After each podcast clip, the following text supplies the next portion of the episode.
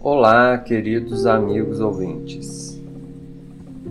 Eu me chamo Clayton e estamos tratando o capítulo Alcoolismo do livro Conflitos Existenciais, pelo espírito de Joana de Ângeles e psicografia de Divaldo Franco. Apresentaremos sobre o item Prejuízos físicos, morais e mentais do alcoolismo. A mensagem principal é mostrar as consequências do uso do álcool e a grande dificuldade do alcoólatra de aceitar seu estado de dependência e querer terapêutica.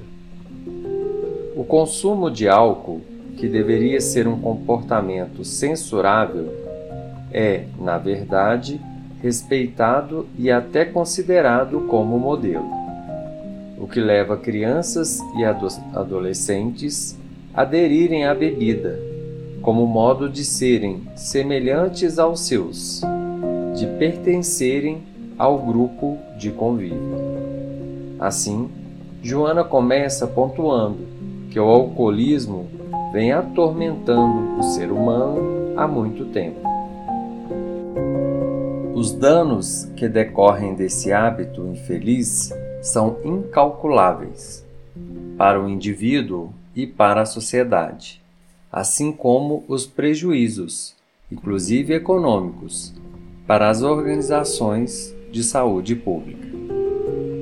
A intoxicação pelo álcool pode ser considerada como embriaguez ou crônica, podendo ser combinadas o que ocorre na maioria das vezes.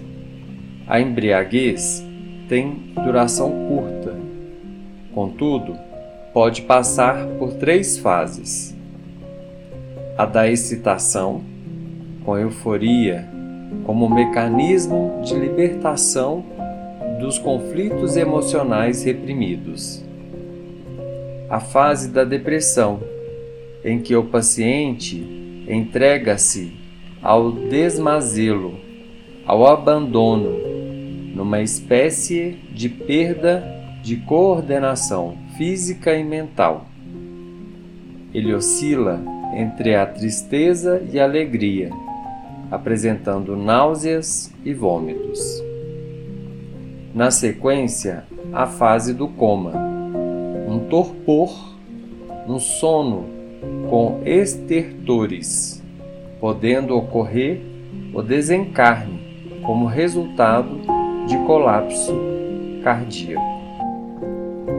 A benfeitora esclarece que lentamente o paciente começa a sofrer perturbações intelectuais e de memória, problemas emocionais e distúrbios de conduta.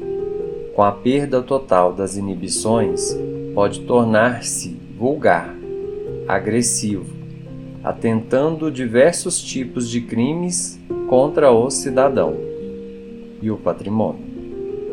O agravamento da dependência química começa o delirium tremens, fase com grande dificuldade de retornar à sanidade e ao equilíbrio, em razão dos distúrbios nos sistemas nervosos e em outros órgãos.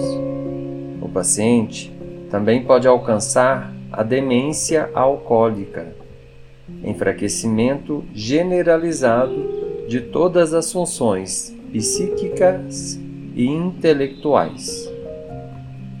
Em muitos pacientes crônicos, antes das alucinações, ocorrem fadiga, dores esparsas, perturbações digestivas e cefaleia. O sono fica perturbado, aumenta o cansaço pela falta de repouso necessário ao corpo. Nessa fase, a morte é quase iminente, pois as funções orgânicas chegam à exaustão.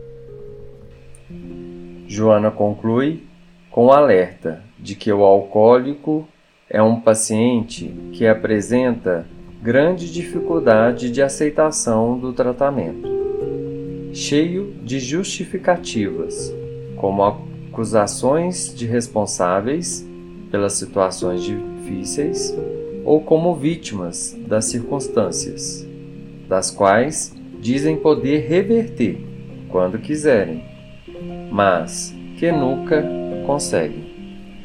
Até o próximo episódio.